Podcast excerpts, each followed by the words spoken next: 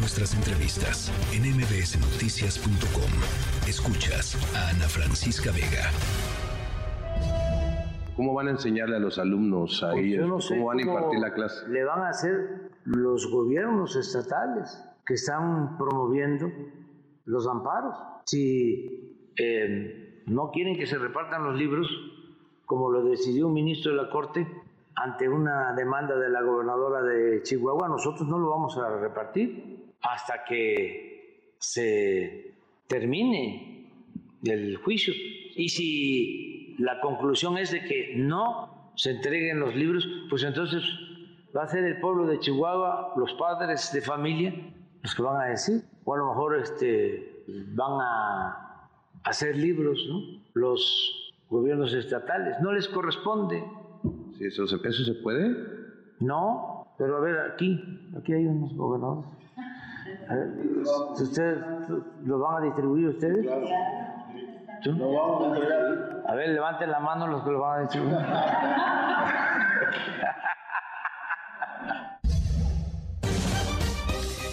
Bueno, estamos, eh, hemos estado en este tema de los libros de texto, hemos platicado con eh, expertos en algunos de los temas, en física, en economía, en lenguas indígenas, eh, y hemos tratado de separar la política de lo que pues es el análisis básicamente de los libros y de los pues de, los libros que van a finalmente recibir niñas y niños y con los cuales van a trabajar durante el ciclo escolar 2023-2024.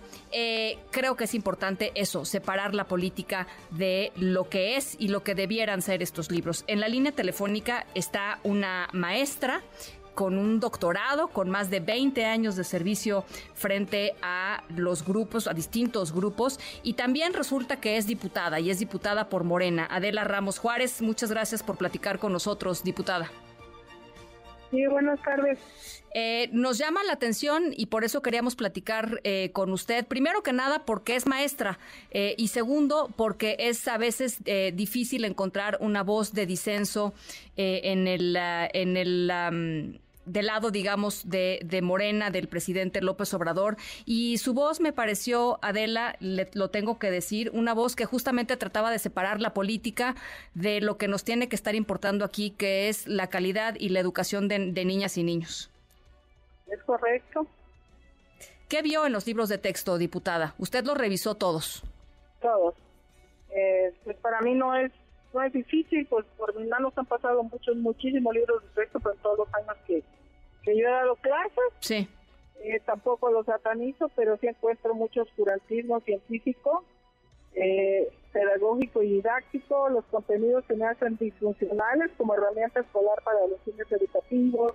Encontré que son improcedentes para la formación de la niñez en un contexto de productividad, espíritu crítico, reflexivo y sobre todo humanista Creo también que están descontextualizados para la comunidad, para la vanguardia de nuestra sociedad y sobre todo para la comunidad escolar indígena, que ni siquiera están en su lengua o, a fin de sus usos y costumbres, así como también amplía la brecha de desigualdad, toda vez que existe el rezago en los estados, donde nos dejan fuera eh, o excluidos también queda fuera del alcance de nuestros alumnos, lo que es una exclusión, por ejemplo, con el uso del QR. Mm. Los alumnos en, Chiapas, por ejemplo, de mi estado, no cuentan ni siquiera con internet, o sea, la mayoría de las comunidades no tiene cobertura de internet y mucho menos vayan a tener, este, muchas no tienen ni siquiera energía eléctrica, estamos fuera, o sea, está fuera de contexto. ¿Qué, hacer, eh, eh, diputada, con, esto que tenemos? el presidente ha dicho eh, bueno, más allá de los de los eh, de las parte de la parte jurídica que ahí va transitando en distintos en distintos instrumentos. Eh, pero pues él está convencido y la secretaria de Educación están convencidas de que, son buenos libros de texto y los van a distribuir. ¿Qué hacer en un escenario así? Pues es que hoy, hoy este, si en Palacio se dice que es bueno, es bueno, pero si en Palacio dice que es malo, es malo. O sea, no no hay una no hay filtros no hay verificación hay una realidad verdad estamos en un mundo fantasioso entonces si a ti te pagan una millonada por hacer un trabajo es un tema administrativo no es político ni es una polémica partidista ni es personal o sea Si te pagan por hacer un trabajo y te pagan muchos millones y lo haces mal, ¿qué tienes que hacer? Sí. Em, ¿Volverlo a hacer? Pues sí.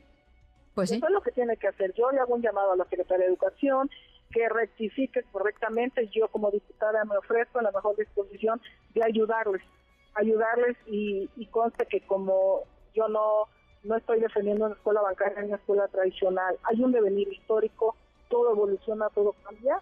Eh, yo me acostumbré a que siempre a la vanguardia, a la vanguardia, y aunque hablen de nueva hermenéutica, tiene que haber organización de conceptos, tiene que haber una lógica eh, didáctica, tiene que haber una estructura pedagógica, tiene que haber una metodología.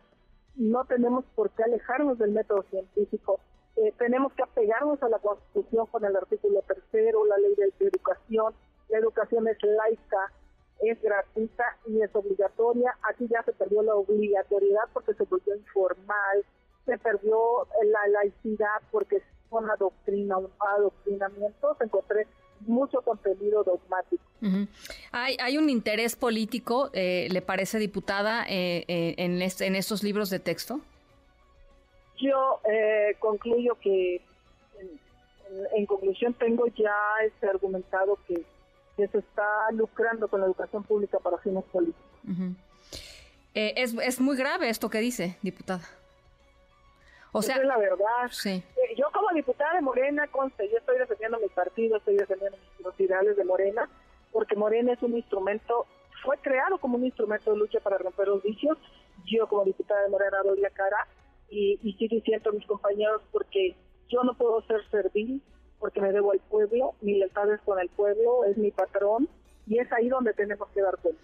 El, um, coordinador de su bancada, Ignacio Mier, ya dijo que esa es su opinión, que no es la opinión de la bancada. No, no creo que les caiga muy en gracia esto que está diciendo, diputada, honestamente. Eh, él, este, que recuerde que muy pronto va a estar inscrito en el libro de los violentadores en razón de género. Eh, también, pues, él, él, él tiene razón, yo no represento la voz de su morena de él porque son serviles, son acéfalos y son, son este ellos son mudos, no no tienen voz, simplemente Morena no tiene voz, el Morena de él, y pues quien no representa al verdadero Morena es él, porque él es PRI, él es su aproa, eh, él es dictador, es, patrón, eh, a él solo le interesa su candidatura, y, no me refiero al personaje, sino al perfil que él ocupa hoy en día. Eh, yo he respetado hasta aquí y me he disciplinado, pero en mi facultad de, integrante de la Comisión de Educación me base al artículo 73 de la ley del Congreso de la Unión.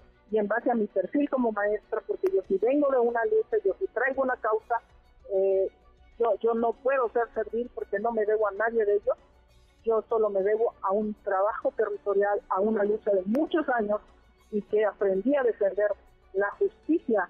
Entonces, yo no puedo estar replicando un, un encono de todos los días, porque siempre lo he dicho, no existen partidos de izquierda ni derecha, existen políticos de izquierda y de derecha. Yo vengo de, ideales, o sea, yo soy esencia, no no soy de chapulín o sintético ni yo soy de esencia y soy de convicción. Bueno, pues eh, eh, teníamos mucho interés en escuchar eh, su voz y lo digo de veras muy genuinamente, primero que nada porque es maestra y porque ha estado frente, frente a, niñas y niños durante más de 20 años, creo que eso es valiosísimo y creo que esa es esas son las voces que tendríamos que estar escuchando. Ojalá que, pues, que se recapacite, ojalá que se corrija lo que se tenga que corregir y yo le agradezco, diputada, y seguimos en la conversación, no vamos a soltarla porque además ya empieza el ciclo escolar. Tenemos ya encima a dos semanas de iniciar el ciclo escolar y ante la incertidumbre de los maestros y maestras, pues hemos conjuntado las voces en buscar una solución y toda vez que hay un recurso del pueblo eh, invertido ahí en algo que es un desacierto y que hay que corregir, tarde o temprano se va a corregir. Yo te digo que se audite, he pedido una auditoría, que de manera burda, dice el coordinador que la auditoría la hicieron eh, 15.900 este, indígenas, así dijo él, y que no sé cuántos especialistas, o sea, y entonces, ¿para qué sirve la, la, la Auditoría Superior de la Federación? Entonces ya no hay instituciones. O sea, de esa manera es burdo en su, en su, en, su conducta, se conduce de manera muy burda, muy ignorante, ¿no?